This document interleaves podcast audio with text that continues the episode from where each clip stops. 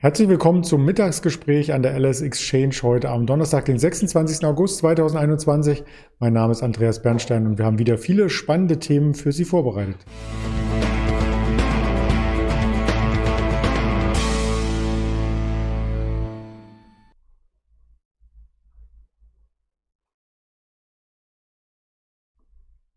Unter anderem möchten wir über den volatilen DAX sprechen, der ja zum Wochenstart schon einmal ein bisschen volatil war, aber Dienstag, Mittwoch, da ging so gut wie gar nichts zwischen dem Hochpunkt und dem Tiefpunkt.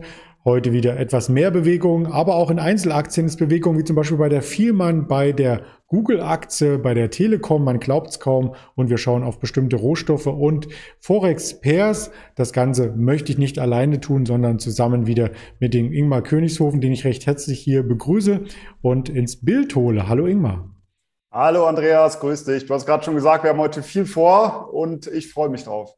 Ja, dann lass uns gleich durchstarten mit dem DAX, der ja in den letzten Tagen die 15.800 gut verteidigt hatte. Heute Morgen rutschte er darunter, dann war er auf einmal wieder darüber, jetzt wieder darunter. Also irgendwie weiß er gar nicht, wohin er möchte, oder? Ja, exakt. Du hast es jetzt schon sehr gut zusammengefasst. Die 15.800 Punkte Marke steht mehr oder weniger weiterhin im Fokus. Wir steigen mal 50 bis 100 Punkte drüber an. Wir fallen mal bis 15.700 oder in die Region um 15.700, steigen dann relativ schnell wieder an Richtung 15.800. Also eine richtige Entscheidung haben wir ja noch nicht gesehen. Die Richtung ist sehr unklar. Wir sehen auf jeden Fall, dass diese 15.800 ein weiterhin wichtiger Punkt ist im äh, Chart. Das war ja auch dieser ehemalige ja, die obere Begrenzung dieser Seitwärtsrange, die wir über mehrere Wochen gesehen haben. Dann gab es diesen Ausbruch nach oben. Die Dynamik hat ja da auch gefehlt. Wir sind zwar mal etwas drüber angestiegen, aber es kam nicht wirklich Kaufdruck auf. Dann sind wir relativ lange seitwärts gelaufen und jetzt geht es im Endeffekt immer so weiter. Man freut sich ja schon über 100 Punkte und denkt jetzt schon, dass das eine große ja, Volatilität wieder ist. Aber nichtsdestotrotz übergeordnet sind wir natürlich immer noch in einer sehr engen Range. Und diese 15.800 Punkte Marke ist weiterhin im Fokus. Jetzt wird es natürlich äh, spannend, ob es eben auch von der FED neue Aussagen gibt, ob eben die Anleihekäufe mal zurückgefahren werden oder wann sie zurückgefahren werden könnten. Äh, da, spannt man, da ist man jetzt natürlich sehr gespannt und achtet da sehr drauf, ob es dort neue Aussagen gibt. Dann heute noch ähm, ja, Erstanträge für Arbeitslosenhilfe wird natürlich auch wieder spannend sein. Und da kann man natürlich hoffen, dass wieder etwas mehr Volatilität in den Markt kommt. Ich gehe weiterhin davon aus, und die Aussage haben wir jetzt ja schon seit einigen Wochen von mir, dass der Markt nochmal etwas zurücksetzen wird, dass diese 15.800 Punkte Marke eher auch nachhaltig nach unten nochmal durchbrochen wird.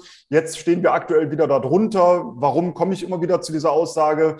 Ja, wir haben eben diesen Vierjahreswahlzyklus, der klar abwärts zeigt. Wir haben die Saisonalität, die klar abwärts zeigt. Und wir haben zuletzt gesehen, dass auch sehr positive News von verschiedenen Unternehmen nicht mehr so toll aufgegriffen wurden. Die Aktien daraufhin auch teilweise deutlich einmal zurückgesetzt. Und das zeigt eben, dass eine sehr große Euphorie im Markt, zumindest bei Einzelwerten, schon äh, bestand und eben die Marktteilnehmer sehr davon ausgegangen sind, dass jetzt alle Ergebnisse massiv übertroffen werden. Und sogar wenn sie leicht übertroffen wurden, war das schon eine Enttäuschung bei vielen Marktteilnehmern. Deshalb gehe ich eher davon aus, dass wir auch nochmal einen Rücksetzer sehen werden. Und die Ziele für mich auf der Unterseite sind weiterhin die 15.500, die 15.300, 15.100 und später sogar vielleicht nochmal 14.800. Das wäre natürlich sehr interessant, wenn wir nochmal in diese Region zurückfallen könnten. Das war ja eine ehemalige Unterstützung, die wir da gesehen haben, als wir in dieser Seitwärtsrange gefangen waren zwischen 14,8 und 15,8 und 14.800 wäre dann potenziell auch wieder ein interessanter Einstiegszeitpunkt, wenn wir auf das Sentiment schauen, also auf die Marktstimmung.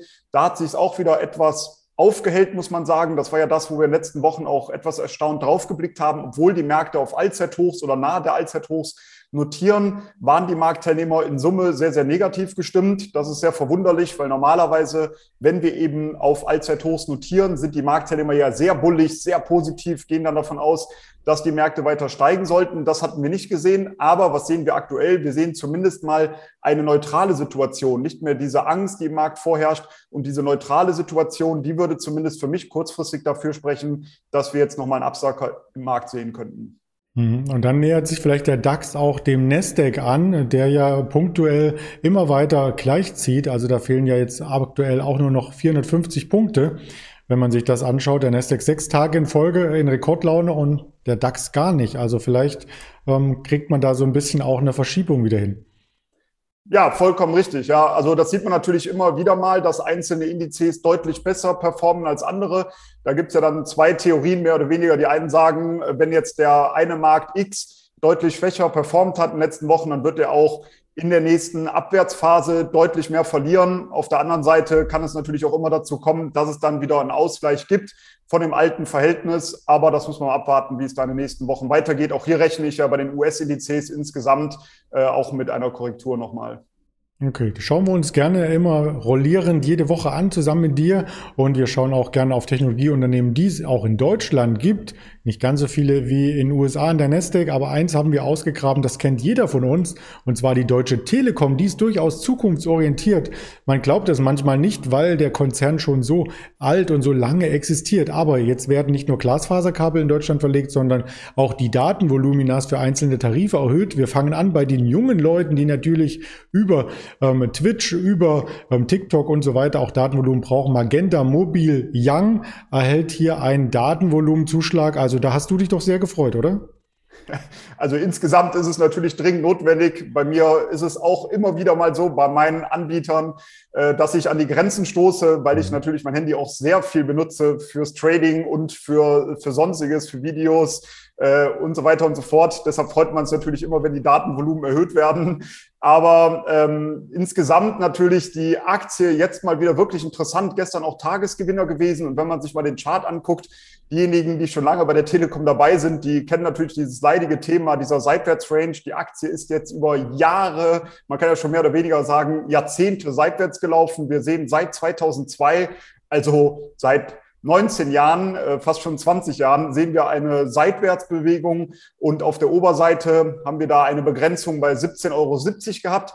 Diese kon konnte jetzt zuletzt nach oben durchbrochen werden. Das ist sehr positiv zu werten, wenn man sich den Chart anguckt. Das gibt eigentlich neues Kaufpotenzial frei.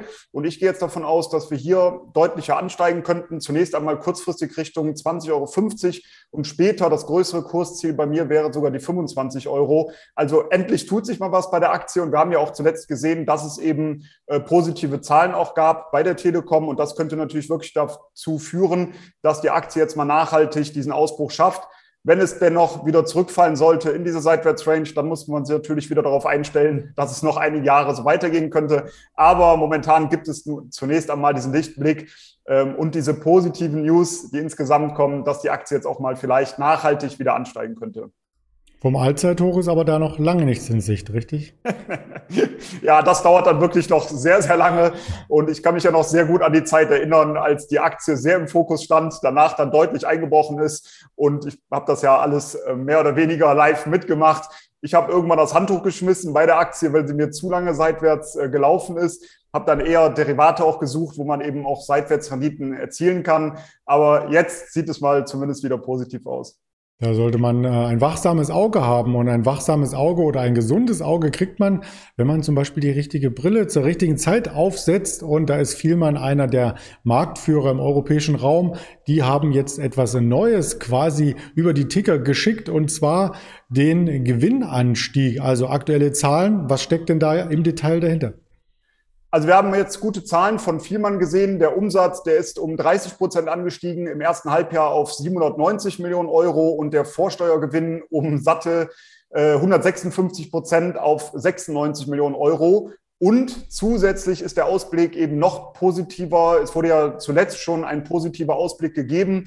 Da hat man gesagt, man geht jetzt von einem Vorsteuergewinn für das Gesamtjahr von circa 200 Millionen Euro aus. Jetzt sagt man eben, man geht jetzt von einem Vorsteuergewinn von mehr als 200 Millionen Euro aus. Also auch der Ausblick war positiv, plus die Zahlen, die geliefert wurden. Und das gibt der Aktie natürlich heute Auftrieb. Die Aktie kann bis aktuell, zum aktuellen Zeitpunkt um mehr als drei Prozent ansteigen. Und man sieht eben, dass diese News und auch der Ausblick sehr positiv aufgenommen werden. Und wenn man sich die Aktie anguckt, die lief jetzt die letzten Tage eher mal ein bisschen seitwärts, konnte jetzt deutlicher ansteigen. Aber wir haben eine gute Unterstützungszone auf der Unterseite so zwischen 60 und 63 Euro. Die 63 Euro hatte die letzten Tage sehr gut gehalten. Aber ich sag mal so in der Region um 60 bis 63, da haben wir mehrere kleine Unterstützungen, äh, die auf jeden Fall die Aktie nach unten gut absichern. Der Abwärtstrend, der scheint zunächst einmal gestoppt zu sein. Also dieser leicht abwärts gerichtete Trend mit zuletzt einer Bodenbildung, der scheint zunächst einmal gestoppt zu sein. Von daher ist das für mich ein Kaufkandidat und die Ziele sehe ich momentan auf der Oberseite bei 70 Euro, später dann bei 72 und 76 Euro. Also durchaus positiv, was hier an News gekommen ist. Und auch vom Chart her sieht das jetzt sehr, sehr gut aus. Ja, da darf man gerne in die Zukunft blicken und vielleicht auch mal die Augen entspannen, wenn man im Auto sitzt damit ist nicht gemeint, äh, dem Auto das Ruder zu überlassen, zumindest nicht in Deutschland, aber es ist in anderen Regionen durchaus schon in der Verprobung und da möchten wir auf eine Meldung hinweisen, die wir gestern aus Amerika bekommen haben, nämlich das autonome Fahren mit Waymo. Wie hängt denn das zusammen mit äh, der Aktie, die wir uns als nächstes anschauen? Genau, also bei Waymo handelt es sich um ein äh, Schwesterunternehmen von Google, gehört also in das Alphabet-Konglomerat und da gab es eben jetzt die Schlagzeilen, natürlich sehr spannend, das Ganze auch zu verfolgen, dass es jetzt dieser Robotaxi-Dienst auch in San Francisco angeboten werden soll. Warum San Francisco? Vorher wurde es schon, ich sag mal, auf dem ländlichen oder im ländlichen Raum schon äh, ausgetestet. Jetzt sagt man, man möchte nach San Francisco gehen, weil wenn man es in San Francisco schafft, dann sollte es auch im Großteil der anderen Städte weltweit funktionieren. Warum? Äh, ja, in San Francisco sehen wir eben auch verschiedene Wetterphänomene, gerade auch viel Nebel. Das wird natürlich interessant sein zu verfolgen, wie eben dieser Robotaxi äh, damit zurechtkommt. Dann gibt es sehr kurvenreiche Straßen. Die Lombard Street ist da natürlich zu nennen, die wahrscheinlich viele kennen von Bildern oder auch mal live gesehen haben. Und wenn es da dann geschafft wird, dass das ähm, ja, autonome Fahren auch funktioniert, dann wäre das natürlich ein sehr, sehr großer Schritt in die richtige ähm, Richtung, in die Zukunft. Und ich bin ganz gespannt. Also sehr interessantes Thema. Und ähm, die Aktie, ja, Alphabet muss ich persönlich sagen, also natürlich ein Wahnsinn, wie die Aktie gelaufen ist. Ich persönlich würde jetzt da nochmal abwarten, ob wir nochmal einen Rücksetzer sehen. Wenn ich so steile Anstiege sehe in einer Aktie, da möchte ich nicht unbedingt noch reinspringen, weil natürlich auch immer wieder Korrekturpotenzial dann gegeben ist. Natürlich ist es eine super interessante Aktie, meiner Meinung nach auch ein klarer Kaufkandidat langfristig. Aber wenn es eben so einen starken Anstieg gegeben hat, dann möchte ich mich eher nochmal ja, auf die Lauer legen, abwarten, ob wir nochmal eine Korrektur sehen könnten. Wenn wir nochmal eine Korrektur sehen könnten in diese Region um 1900 Euro, da haben wir eine Unterstützungszone, dann wäre das für mich interessant. Aber man muss auch sagen, aktuell notiert die Aktie bei über 2400 Euro. Also das wäre dann schon ein ganz schönes Stück zu gehen, bis 1900 Euro, aber durchaus interessant natürlich das Ganze zu verfolgen und natürlich auch zu sehen, wie die Meldungen sind, weil eins muss natürlich auch klar sein, das ganze autonome Fahren, das verschlingt sehr, sehr viel Geld und es wurde zuletzt ja auch externe Investoren eben da einbezogen, bei, ja, ähm, ja, wurden externe einbezogen, sagen wir es mal so, nicht alles nur noch aus der eigenen ja, oder von Alphabet ähm, Aus dem Cashflow bezahlt. quasi generiert, ja. Genau, genau. Es wurde neues Geld generiert und da sind wir jetzt mal gespannt, wie es geht. Ich finde insgesamt ist es natürlich ein super interessantes Thema, sich damit auseinanderzusetzen. Aber wie gesagt, von der Aktie her würde ich potenziell momentan etwas abwarten. Das autonome Fahren bei Google hat ja schon seit 2016 quasi Tradition, muss man sagen. Seit fünf Jahren wird bei Waymo dran rumgebastelt und das machen auch die Konkurrenten. Also es ist ja nicht so, dass äh, das ähm, der erste ist, der hier in San Francisco auch oder in Kalifornien allgemein die Autos auf die Straße schickt. Die Rivalin Cruisine zum Beispiel, das ist eine General Electric, ähm, nicht General Electric, General Motors, so rum, ähm, Tochter, die hier auch dasselbe, zur selben Zeit übrigens in San Francisco testet und einige Tesla-Fahrer haben es ja auch für sich getestet auf dem Rücksitz. Da gab es allerdings auch einen Unfall neulich, das wollen wir nicht weiter vertiefen. Also die Technologie ist insgesamt noch nicht ausgereift. Ja, ich habe mich auch heute witzigerweise gefragt, ob ich mich schon trauen würde, mich in so ein Auto reinzusetzen in der Stadt. Mhm. Vielleicht ja, aber bei höheren Geschwindigkeiten mich einfach hinten reinzusetzen, abzuwarten, was passiert. Ähm, fragwürdig. Momentan ist es ja auch noch nicht für jeden geöffnet, sondern man kann sich anmelden als Testfahrer und muss dann natürlich auch mitteilen, wie die Erfahrungen sind, wie es war mit dem, äh, ja, mit dem autonomen Fahren. Aber ja, irgendwann wird es wahrscheinlich kommen und irgendwann ist die Frage, ob man es dann auch schafft, sich wirklich in Ruhe hinten reinzusetzen. Vielleicht trinkt man dann besser ein Bier, um das Ganze besser zu verkraften. Oder einen Mate oder irgendwas zur Beruhigung, je nachdem, wie da die Geschmäcker sind. Aber das löst vielleicht dann auch wieder den nächsten Trend aus, ähm, wie diese Fahrzeuge angetrieben werden. Und da gibt's ja über Wasserstoff, über Elektromobilität bis hin zu Erdgas ähm, verschiedenste Konstrukte in der Automobilindustrie. Und Erdgas wollen wir uns etwas genauer anschauen jetzt. Ja, warum wollen wir uns Erdgas näher anschauen? Erdgas in den letzten äh, Wochen deutlich angezogen, überraschend, weil wir eigentlich saisonal eine Schwächephase gehabt hätten. Nichtsdestotrotz ist Erdgas deutlich angestiegen. Aber warum ich es besonders interessant finde, gerade für die Long-Seite, obwohl wir jetzt schon einen deutlichen Anstieg gesehen haben, das liegt eben daran, wenn man auf die COT-Daten schaut, also auf den Commitments of Traders Report aus den USA. Da sieht man eben, dass die Nettopositionierung der Commercials, also derjenigen, die mit dem Rohstoff arbeiten, entweder große Produzenten oder große Abnehmer, dass die sogar zuletzt ihre Netto-Long-Position ausgebaut haben. Normalerweise, was sieht man, wenn ein Markt sehr stark fällt?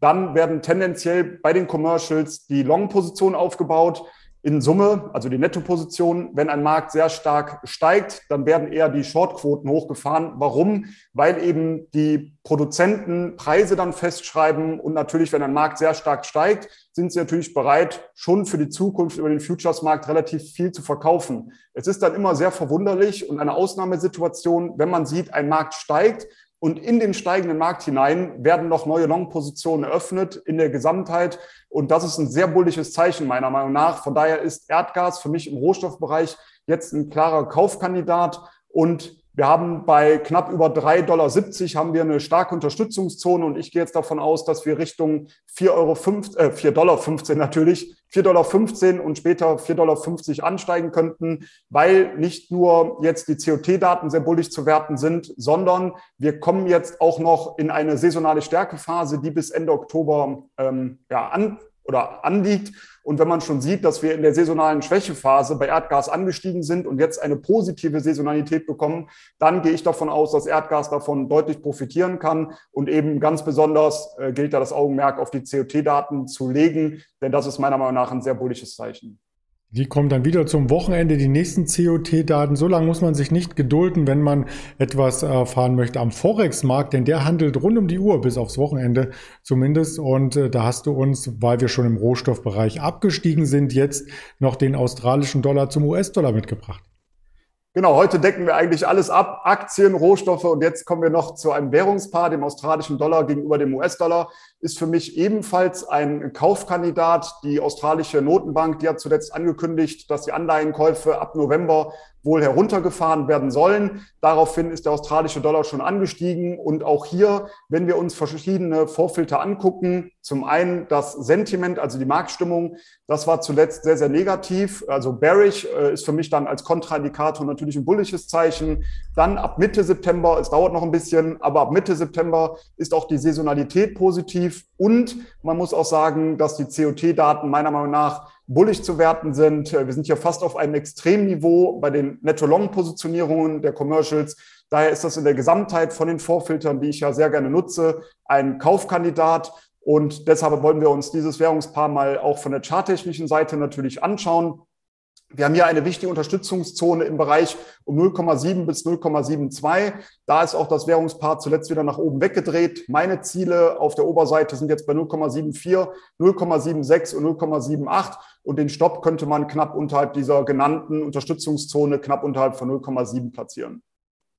Das klingt spannend und damit sind wir wirklich einmal um die Welt auch gereist von unseren Themen und können natürlich auch bei der Weltreise nochmal einen Ausblick geben auf die kommenden Themen, die wir auf YouTube, Twitter, Instagram, Facebook und als Hörvariante bei Spotify, Deezer und Apple Podcast hier strukturieren. Unter anderem auch ein Spezialformat immer am Wochenende, am Samstag, was über 30 Minuten geht. Da freue ich mich schon sehr drauf und bedanke mich erst einmal bei dir für diese Inspiration zum Kapitalmarkt und bis bald. Ingmar. Danke auch und viel Erfolg bei den nächsten Trades. Bis zum nächsten Mal. Ciao. Danke.